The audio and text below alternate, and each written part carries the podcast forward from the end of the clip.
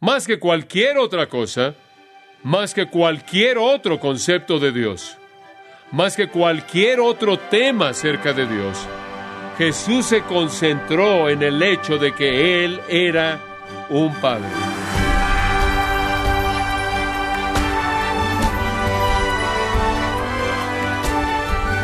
Le damos la bienvenida en esta edición de su programa Gracias a vosotros con el pastor John MacArthur. No hay nada como una historia convincente para explicar una verdad profunda y ayudarle a recordarla. Es por eso que Jesús sabiamente repitió sus enseñanzas a través de enseñar con parábolas. ¿Qué parábola revela la asombrosa profundidad del amor de Dios por sus hijos? El día de hoy John MacArthur le revela cómo Dios desea derramar gracia divina en su vida, anhelando que esta verdad le ayude a disfrutar más de Dios. Esta es la serie Disfrutando a Dios, aquí en Gracia a vosotros. La lección primordial que Jesús nos enseñó acerca de Dios. Hay una lección que sobrepasa a toda lección que él jamás dio. Hay un título para Dios que es repetido en los Evangelios 189 veces. 124 de esas veces en el Evangelio de Juan únicamente. Y ese título para Dios es simplemente este, Padre, Padre. Más que cualquier otra cosa, más que cualquier otro concepto de Dios, más que cualquier otro tema acerca de Dios, Jesús se concentró en el hecho de que Él era un Padre. Dios es un Padre desde la perspectiva de Jesús quien es uno con su Hijo, quien ama a su Hijo, quien bendice a su Hijo, capacita a su Hijo y honra a su Hijo. Dice usted, bueno, eso es muy bueno para él, pero después de todo no somos deidad. Digo, ¿qué tiene que ver eso con nosotros? No somos perfectos, sin pecado, somos imperfección pecaminosa, somos hombres, no Dios. Jesús fue Dios. Inclusive Jesús dijo en Juan 14, si me habéis visto a mí, han visto al Padre.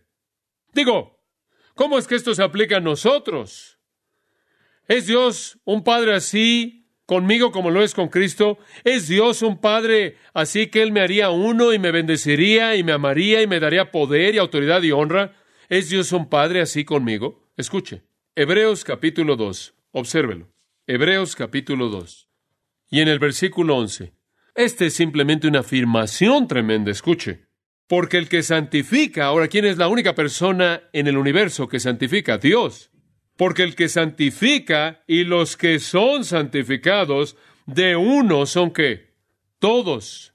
Por lo cual, no se avergüenza, esto es Cristo el Señor, no se avergüenza de llamarlos que hermanos. ¿Eso es maravilloso? ¿Es Dios un Padre para conmigo como lo es para con Cristo? Sí. Versículo 12 lo dice, diciendo, anunciaré a mis hermanos tu nombre en medio de la congregación te alabaré. Escuche esto.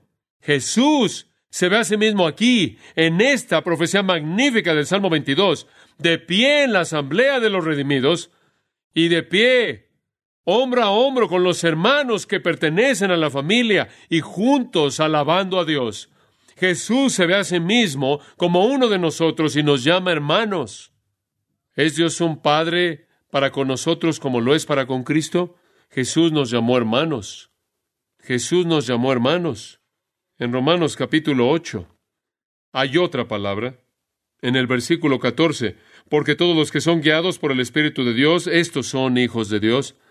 El Espíritu mismo da testimonio a nuestro Espíritu de que somos hijos de Dios y si hijos, también herederos, herederos de Dios y que coherederos con Cristo coherederos con Cristo. ¿Es Dios un Padre para con nosotros como lo es para con Cristo? Sí. Eso es exactamente lo que Pablo está diciendo. Eso es exactamente lo que el escritor de Hebreos está diciendo. Pedro lo dijo de esta manera. Escuche sus palabras. Gracia y paz sean multiplicadas en el conocimiento de Dios y de nuestro Señor Jesús, como todas las cosas que pertenecen a la vida y a la piedad, nos han sido dadas por su divino poder, mediante el conocimiento de aquel que nos llamó por su gloria y excelencia, por medio de las cuales nos ha dado preciosas y grandísimas promesas, ahora escuche, para que por ellas llegaseis a ser participantes de la naturaleza divina. Escuche, cuando usted se volvió un cristiano, se volvió un participante de la naturaleza divina. Cuando usted cree en Cristo, usted se vuelve en Cristo. Cuando usted fue salvo, se volvió uno con el Señor Jesús. Su vida es imputada a usted. Pero vive usted, mas no usted, sino quien Cristo vive en usted. Dios lo ve a usted como uno con su Hijo, como uno consigo mismo, como un destinatario por igual de todo lo que su paternidad y toda su bendición pueda significar.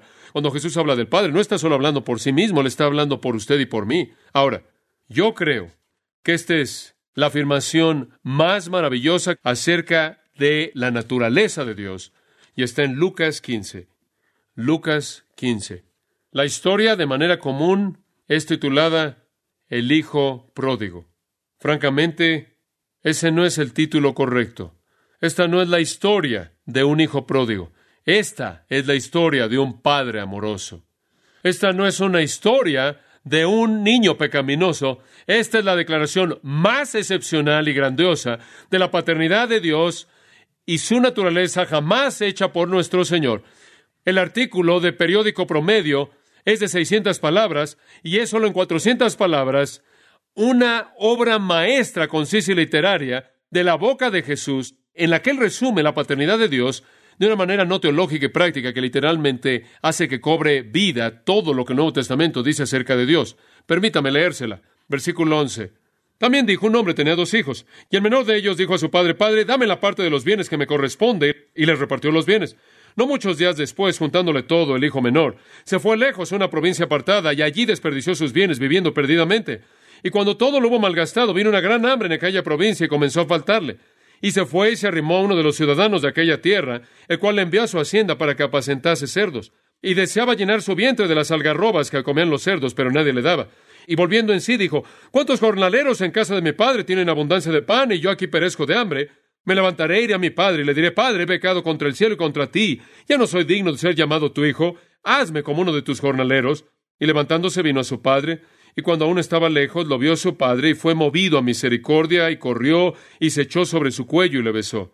Y el hijo le dijo, Padre, he pecado contra el cielo y contra ti, y ya no soy digno de ser llamado tu hijo. Pero el padre dijo a sus siervos, Sacad el mejor vestido y vestidle, y poned un anillo en su mano y calzado en sus pies, y traed el becerro gordo y matadlo y comamos y hagamos fiesta. Porque este mi hijo, muerto era y ya revivido, se había perdido y es hallado. Y comenzaron a regocijarse. Y su hijo mayor estaba en el campo. Y cuando vino y llegó cerca de la casa, oyó la música y las danzas. Y llamando a uno de los criados le preguntó qué era aquello. Él le dijo, tu hermano ha venido, y tu padre ha hecho matar el becerro gordo por haberle recibido bueno y sano. Entonces se enojó y no quería entrar. Salió por tanto su padre y le rogaba que entrase. Mas él respondiendo dijo al padre, He aquí tantos años te sirvo, no habiéndote desobedecido jamás, y nunca me has dado ni un cabrito para gozarme con mis amigos.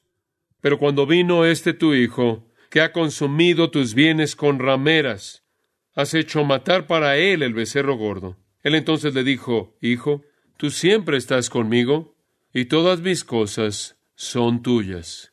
Mas era necesario hacer fiesta y regocijarnos, porque este tu hermano era muerto y ha revivido, se había perdido y es hallado. Qué gran historia. Escuchen. Esa no es la historia de un hijo perdido. Esa es la historia de un padre amoroso. Y escúcheme, un padre amoroso que amaba a dos hijos, bajo dos condiciones diferentes, con el mismo amor, exactamente el mismo amor. Observe la historia de nuevo. Versículo 11. También dijo un hombre tenía dos hijos, y el menor de ellos dijo a su padre, Padre, dame la parte de los bienes que me corresponde. Ahora escuche, el hijo menor tenía un derecho aparte de la herencia. El hijo mayor obtuvo dos tercios, y si solo eran dos, eso significaba que un tercio de la herencia era de él. Pero siempre era el caso que él esperaba hasta que su padre muriera y después recibía un tercio del patrimonio pero lo quiere, lo quiere ahora, lo cual significa que el padre al responder a su petición literalmente tenía que liquidar su patrimonio y convertirlo en suficiente efectivo como para darle al hijo lo que le pidió. Y el hijo obtuvo lo que pidió y al final del versículo 12, y les repartió los bienes. Liquidó todo lo que tenía y lo puso a cargo de sus hijos. Les entregó todo lo que poseía. Versículo 13. No muchos días después, juntándolo todos, el hijo menor se fue lejos a una provincia apartada y allí desperdició sus bienes viviendo azotos, con disipación. La palabra literalmente significa exceso, desperdicio, extravagancia extrema, desperdiciándolo. No nos dice lo que hizo. Su hermano, con mente sucia, supuso que lo había desperdiciado en rameras, pero no tenía esa información. Esa simplemente fue una declaración de calumnia. No sabemos lo que hizo con eso, pero se arruinó, pero lo desperdició todo. Y después él enfrentó un desastre doble. Versículo 14. Y cuando todo lo hubo malgastado, vino una gran hambre en aquella provincia y comenzó a faltarle. No es suficiente que él desperdició lo que tenía, pero ahora hay un hambre en la tierra. La comida el alimento es preciado, él no puede obtener un trabajo, nadie le va a dar nada, él no tiene dinero y el hambre ha llegado. El alimento es escaso, el alimento cuesta mucho, nadie lo está regalando y nadie está ofreciendo trabajos porque no hay dinero para nada más que comida. En el versículo 15 él fue y se arrimó uno de los ciudadanos de aquella tierra, el cual le envió a su hacienda para que apacentase cerdos. Un judío alimentando cerdos, digo, no puedes bajar más que eso. Qué degradante. Levítico 11.7 dice que eran inmundos. ¿Qué está haciendo alimentándolos? El dicho antiguo entre los judíos era que una maldición venga sobre el hombre que cuida de cerdos. Así de bajo era. Y ahora que él está en esa posición, él habrá querido llenar su vientre de lo que comían los cerdos, pero nadie le daba la comida de los cerdos, porque usted no le daba a un humano, usted alimentaba a un cerdo, porque usted podía comer a un cerdo. Los humanos se habían acabado los recursos, los cerdos eran los recursos. Los cerdos tenían más valor que la gente, entonces nadie le dio nada. Versículo 17.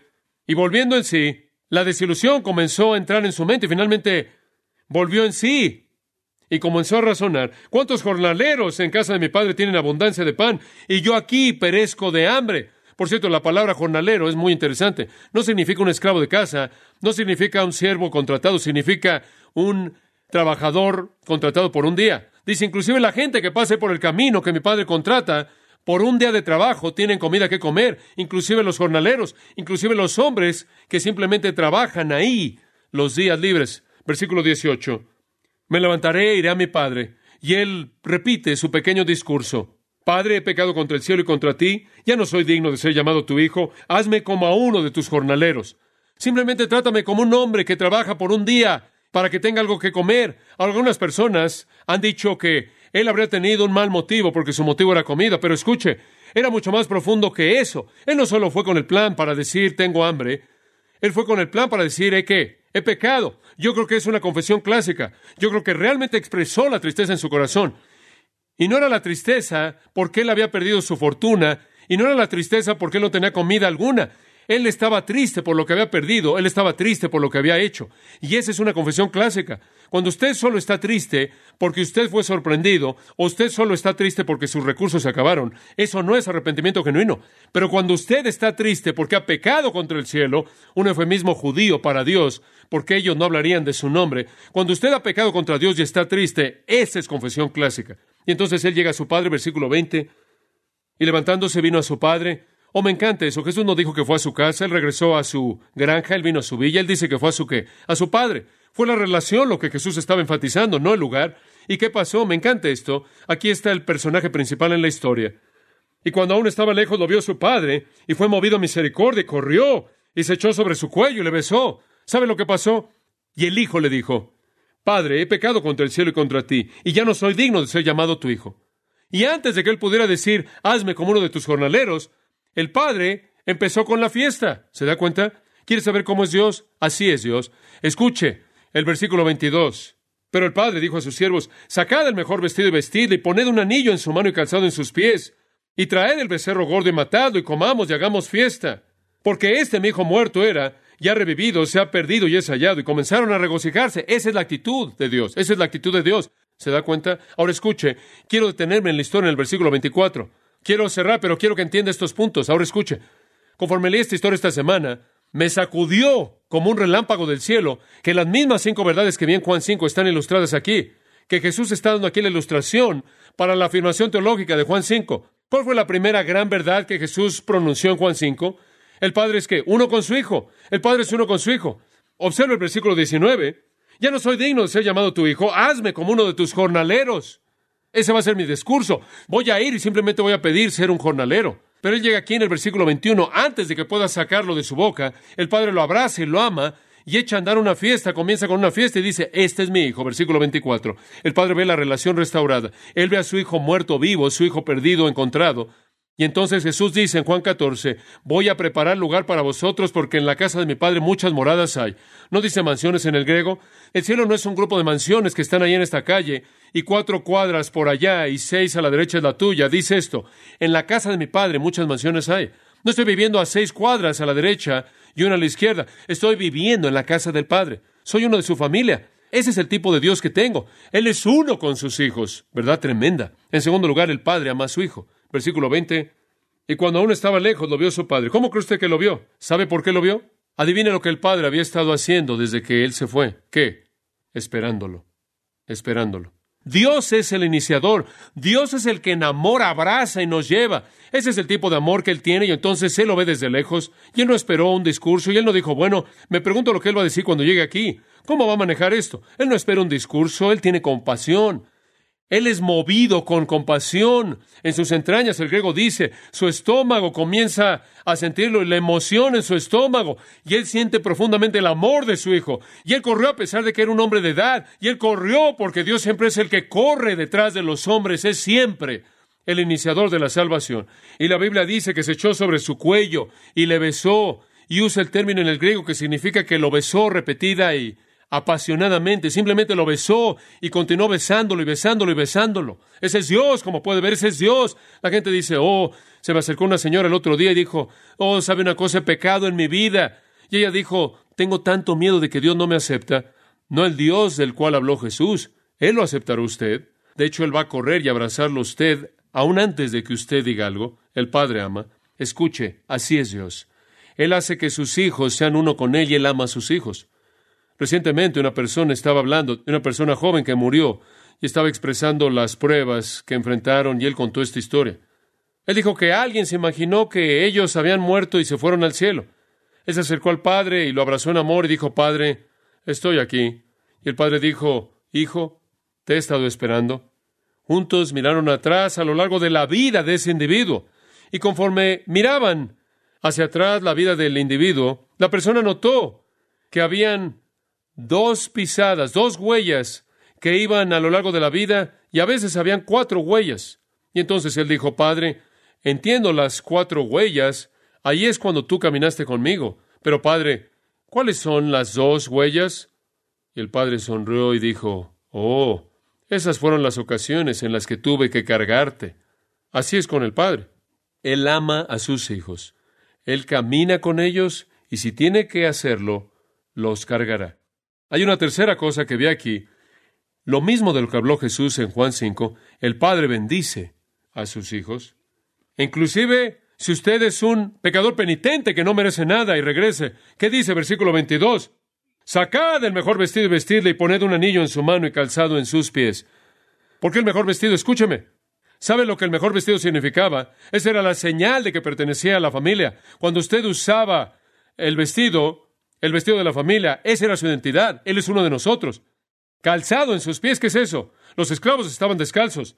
Los hombres libres usaban calzado. Los hombres libres usaban calzado. Los esclavos estaban descalzos. Usted usaba calzado. Te he liberado. Eres hijo de un esclavo. Y lo bendijo. Y después trajo el becerro gordo e hizo una fiesta.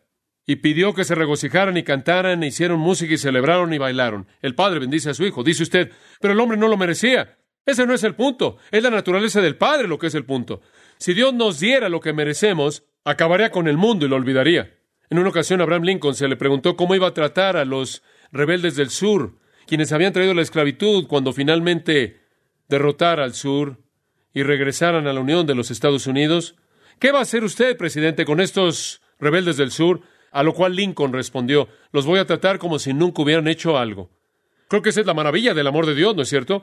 Que Él pudiera tratar a un hijo así, y no es diferente de usted y de mí, a pesar de lo que hemos hecho. En cuarto lugar, Él le dio autoridad a su hijo. Notará en el versículo 22 rápidamente, Él dijo, poned un anillo en su mano. Este es un anillo que simboliza autoridad familiar. Cuando alguien era hecho de manera oficial por la familia, era sellado con el anillo de la familia y se grababa el sello.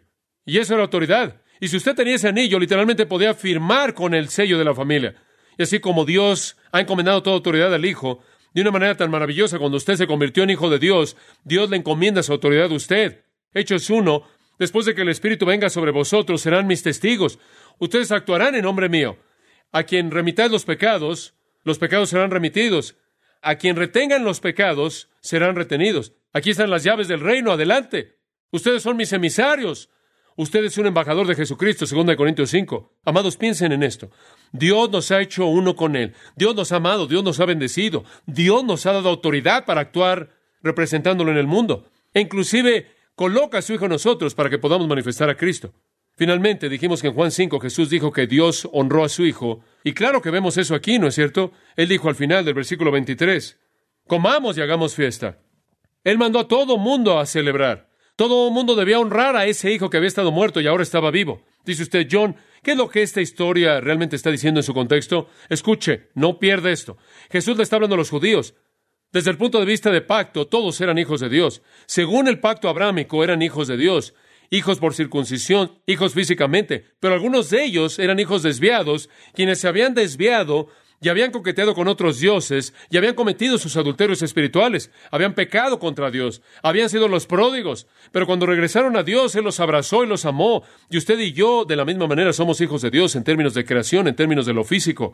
Todos hemos sido creados por Dios, todos estamos bajo la sombrilla de su providencia, pero algunos son hijos que se han desviado. Y cuando esos hijos desviados regresan, en arrepentimiento preocupado. Él los abraza. Pero hay otra alternativa también, y ese es el segundo hijo. Y cerramos con esto brevemente. Y su hijo mayor estaba en el campo, y cuando vino y llegó cerca de la casa, oyó la música y las danzas.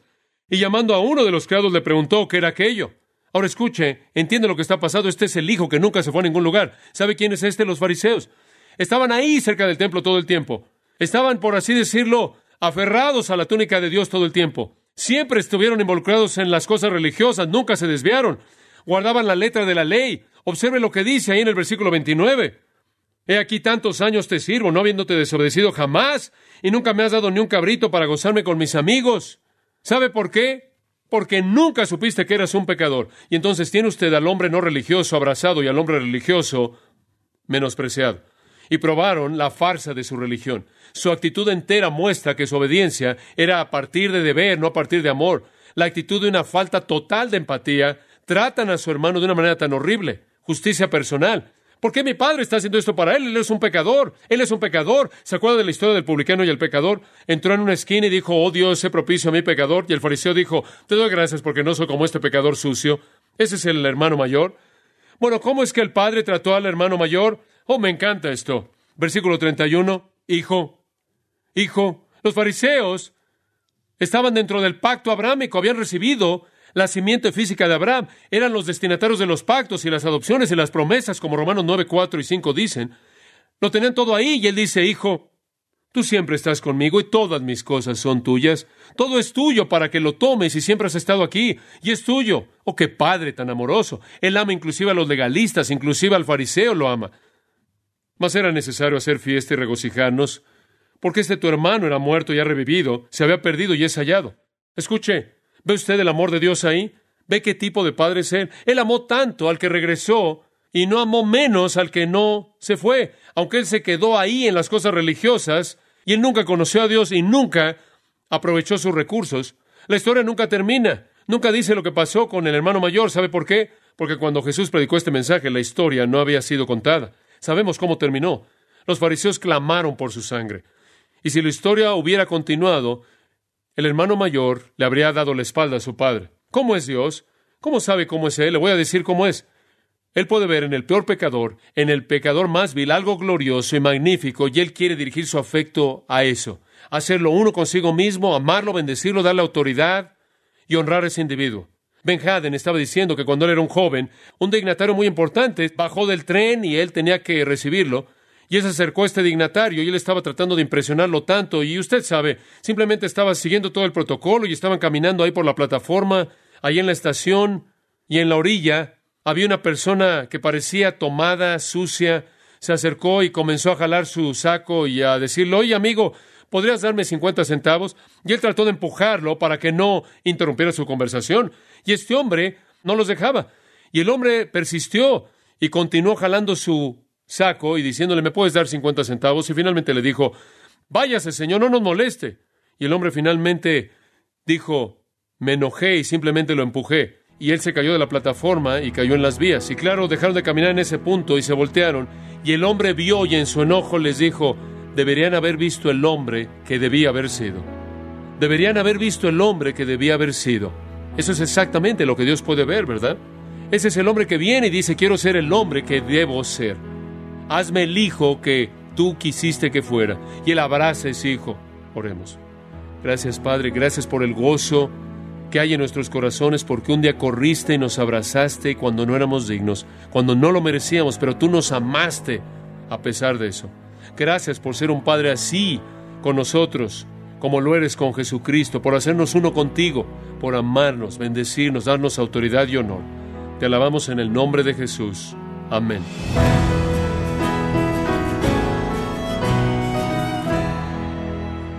John MacArthur nos recordó que la parábola del hijo pródigo no es tanto acerca del hijo rebelde, sino del padre amoroso, y que al entender el amor de nuestro Padre Celestial hacia nosotros, eso nos debe motivar a disfrutarle más. Parte de la serie Disfrutando a Dios en gracia a vosotros. Y quiero recordarle, estimado oyente, que tenemos a su disposición el libro A Solas con Dios, escrito por John MacArthur, en este libro encontrará a Cristo enseñándonos acerca de cómo comunicarnos con el Padre, y puede adquirirlo en nuestra página en gracia.org o en su librería cristiana más cercana. Y también quiero recordarle que puede descargar todos los sermones de esta serie Disfrutando a Dios, así como todos aquellos que he escuchado en días, semanas o meses anteriores, en gracia.org. Si tiene alguna pregunta o desea conocer más de nuestro ministerio, como son todos los libros del pastor John MacArthur en español, o los sermones en CD, que también usted puede adquirir, escríbanos y por favor mencione la estación de radio por medio de la cual usted nos escucha en gracia a vosotros. Es importante conocer no solo el país y ciudad de donde usted nos escucha, sino también la radio. Para quienes contactan nuestro ministerio por primera vez, pueden solicitar una copia del mensaje de promoción sin costo alguno, un mensaje por oyente únicamente. Si usted vive en los Estados Unidos o Puerto Rico, escríbanos a Gracia Vosotros, P.O. Box 4000, Panorama City, California 91412 o puede escribirnos a través del siguiente correo electrónico radio arroba Bueno, en nombre de John MacArthur y el personal de este organismo, queremos darle las gracias por su tiempo y sintonía y queremos pedirle que no deje de orar por este ministerio, como también por la estación de radio por la cual usted nos escucha de lunes a viernes. Este es su amigo Miguel Contreras, invitándola a que sintonice nuestra próxima edición para que juntos continuemos desatando la verdad de Dios un versículo a la vez. No se lo pierda, aquí en Gracia a Vosotros.